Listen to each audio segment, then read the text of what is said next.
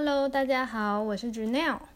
今天要跟大家分享的主题是我的迷路史。上礼拜有稍微提到，就是我们家都蛮路痴的，不过我的状况是最严重的。那其实我从小到大有非常多次迷路的经验，然后到现在我还可以平安的，就是住在家里。其实这都是这是非常感恩的一件事。那首先呢，其实我最小迷路的经验我是没有记忆的，是我妈跟我说，就是大概在我两岁的时候，有一天我妈出去买菜，然后把我放在家里，让呃姑婆姑丈带，但他们两两老在看电视，就没有注意到，当时才两岁的我也不知道是怎样，可能是我们家的。大门没有关好，我竟然可以自己把大门打开，走出去到路上。然后重点是我还走蛮远，我一直走到我们家附近的菜市场。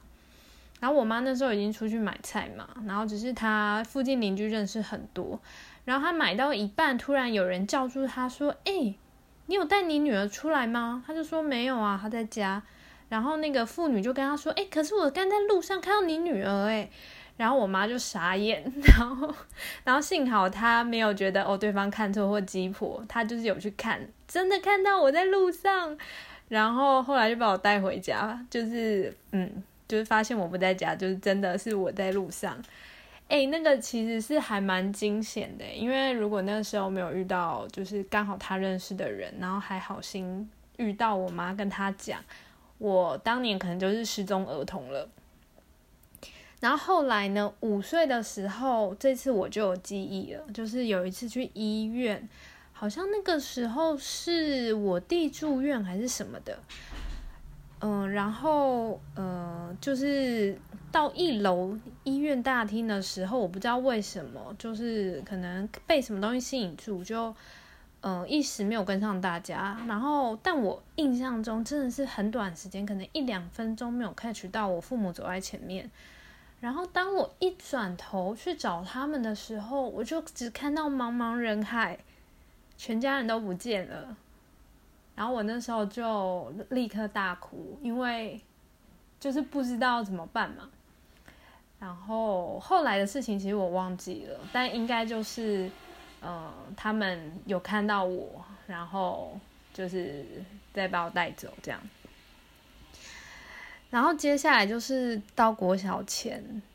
呃，因为我们住在台北，然后当年其实现在应该还是有这个传统习俗啦，就是每年元宵元宵节的时候啊，会在台北的中正纪念堂发放免费的灯笼，所以我那个时候国小每一年都有去排队拿，但是呢，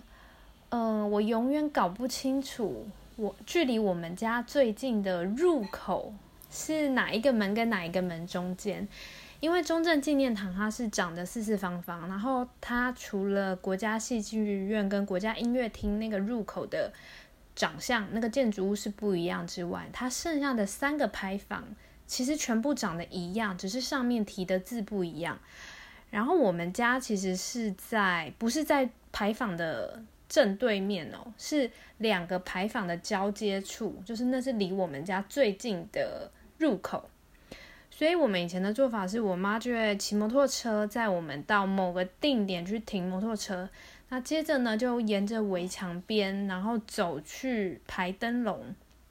但是我永远搞不清楚离我们家最近的那个门到底是什么。因为就是每次都是被我妈带去，然后排灯笼嘛，然后也不一定要走到那三个门的牌坊那边，所以我也搞不清楚。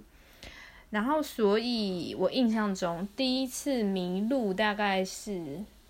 好像是九岁还是十岁，我就觉得我够大了。然后那一次我妈带着我弟，我就觉得他们走很慢，我就自己跑去排。然后重点是排完之后，我完全失去方向，我不知道 我妈的摩托车停在哪。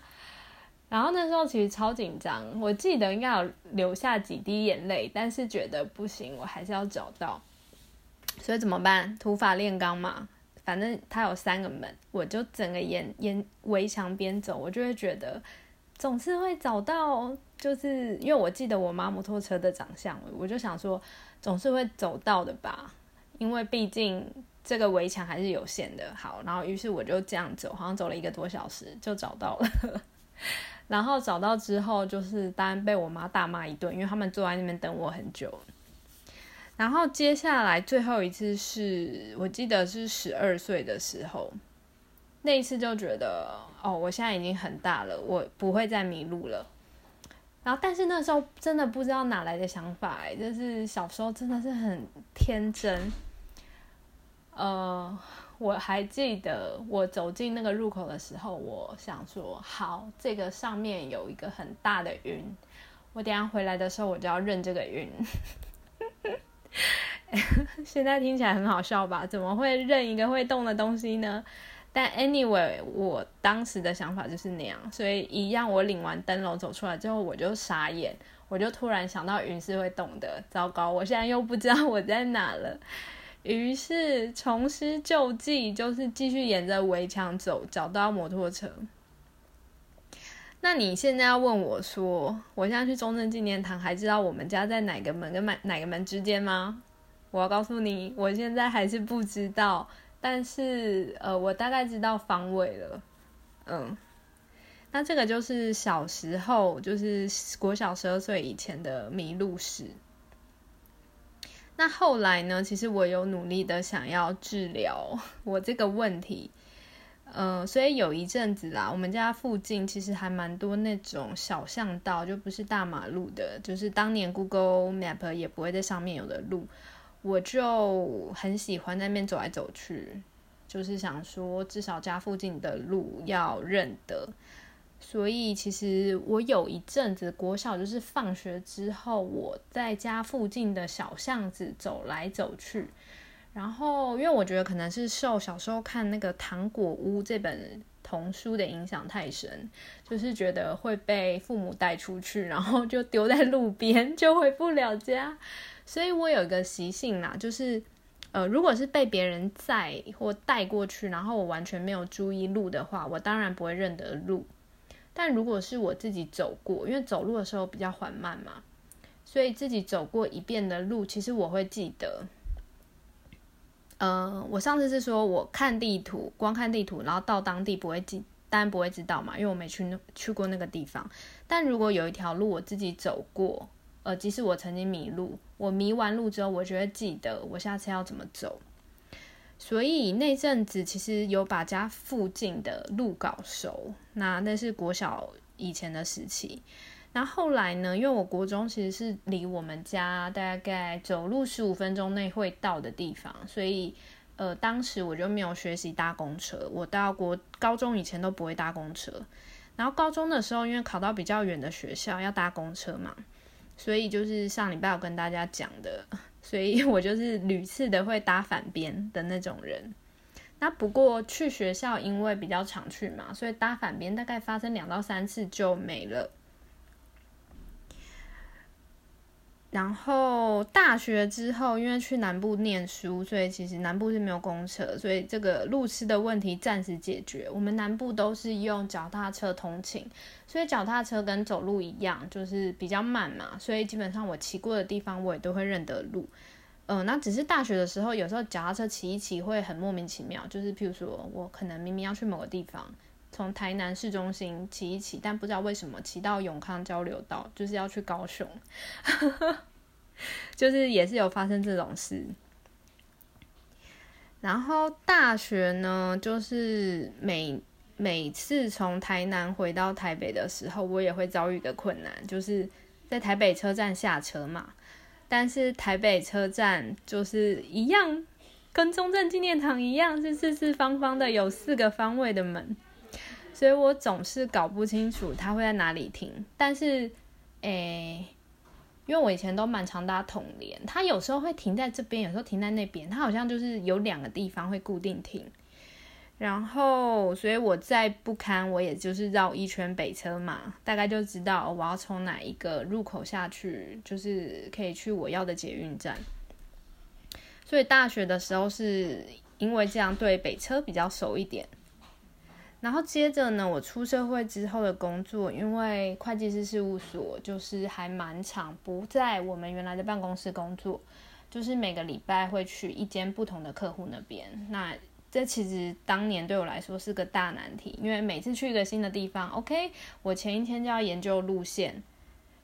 然后接着呢，我总是要比别人提早三十分钟出门，因为我要把我会迷路的时间都估进去。然后还蛮长，就是虽然提早出门，但还是比别人晚到的这种状况。不过，嗯，我觉得事务所时期啦，就是让我这个很宅的人有机会，就是因为工作的机会去了很多在台湾不一样的地方，这也是蛮好的。然后在就是事务所的最后一年呐。我开始在想啦，要不要用自助旅行去治疗我这个路痴的毛病？嗯，那会这样想，其实还是有另外一个契机，这个以后可以再跟大家聊。于是呢，我就做了生平第一次的自助旅行。我以前都不敢一个人去，因为小时候有一个阴影。好，然后事隔这样事隔二十几年，所以我就第一次自助去美国跟加拿大，我去了一个月。然后，嗯，果不其然，虽然我这次算是有研究路线哦，但是我在芝加哥地铁的时候大迷路，是怎样呢？那天晚上在一个呃景点看完夜景，大概十点，我要去坐地铁到我的宿舍。但是芝加哥地铁如果有去过就知道，它是还蛮古早的地铁，两百年前的，所以它以前的嗯，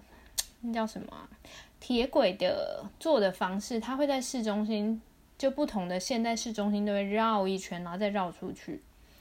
然后其实我是看不懂那个地铁图，就是它那个颜色超级多，大概十五条以上吧。就在中间绕，我就不知道我要的那一条它是怎么绕的，顺时针逆时针。所以呢，我十点到了那个地铁口，我就不断的在那个圆环绕来绕去，我永远绕不出那个圆环，我就一直在那边绕了两个小时。然后其实那时候还蛮危险的，呃，我是后来才知道危险啊。当场其实还好，只是觉得哦天色很晚，然后芝加哥地铁又还蛮脏蛮旧的。呃，而且它的车厢其实不是像台北的捷运是整个完全密闭空间，它是窗户可以打开，所以有看到有人那个时候不知道是不是流浪汉还是什么啦，他就在地铁上打开窗户，然后吸烟，然后我会觉得哦有点吓到，就很可怕，很怕他等下要对我干嘛，所以我就在迷路了两个小时之后，我终于找到我那条线，我看懂那个地图，我坐回去了。嗯，后来就是平安无事，所以对，就是芝加哥地铁那个事情哦，也是让我觉得哦，怎么就是迷路，就路痴这个能力会在 不该发生的时候发生。然后接着呢，第二次是在二零一七年的时候，我第一次跟我大弟一起去大阪，然后那次也是自助旅行，因为我们两个都是属于。嗯，就是动作比较慢，想要就是缓慢的旅行，不想要跟着旅行团，这样很累。然后那一次第一次去大阪，其实没有经验，而且我那时候还在事务所，就很忙。呃，很忙的状况下，我的行程其实就是大概知道，就旅就旅店先定了，但是细项的行程没有去研究，也就是每次。前一天才在研究下一天的，嗯，然后其中有好几个点，因为没有做的很详细，就是从旅馆到那边大概要怎么做，要怎么转车，车票怎么买，这些都没有写的那么细，所以就会临场的时候找不到地方，然后坐公车不知道是哪边，然后其中有一天最严重是在大阪有个地方可以找到。有点类似东京秋叶原的地方，就是可以买一些玩具公仔，但我就是我们怎么走就是走不到。我记得走了一个多小时，然后我弟就很生气，然后就说你为什么都不查好？然后当然我也很生气嘛，因为我觉得一起出来为什么是我要查好，那你都不需要。然后我我其实那天也很累，我后来就因为其实玩具公仔是我弟想要去的，我没有那么想要去。所以我就说好啊，那你很厉害，你就自己去啊。姐姐累了，我要回旅店了。然后因为我们那时候算是有网络嘛，可以打电话，我就我就回旅店了。结果呢，后来我弟就靠着他的破英文，他还问到了呢，因为他后来很兴奋的回来，还带着他的战利品，就说：“哦，他找到了。”他后来怎么问人呢？就找到。然后，呃，那次也是让我很惊艳啦。就是我上次好像有讲，就是发现，哎，连我大地的这个方向感都比我好。然后接着是二零一九年，我们第二次去了，呃，自助旅游。然后这次是去东京。然后因为有上次大阪的经验，所以我这次非常的盯紧。我就是。每一天从旅店到景点中间要转几站，然后要多少钱，还要多少时间，全部都先写成 Excel。然后这次出去就是大成功。那当然啦，呃，事前真的是做很多功课。我记得我可能花了断断续续花了一个月去排那个行程吧。不过那一次我大弟就很满意啊。那当然我自己也很满意，就是。呃，发现说，哎，原来我这个路痴在做功课的状况下，还是可以胜任，就是自助旅行这件事情。那这大概就是我的迷路史。那去年，去年其实我们也有在订再去大阪一次的自助。那这次有加我小弟，但是去年就刚好 COVID nineteen 嘛，就我们订的航空公司也倒了，钱也退不回来。然后接接下来，COVID nineteen 就是比想象中的严重许多，所以接下来也不知道未来何年何月还可以再去自助旅游。嗯，不过如果有机会再去的话，我相信我会做的比上次更好。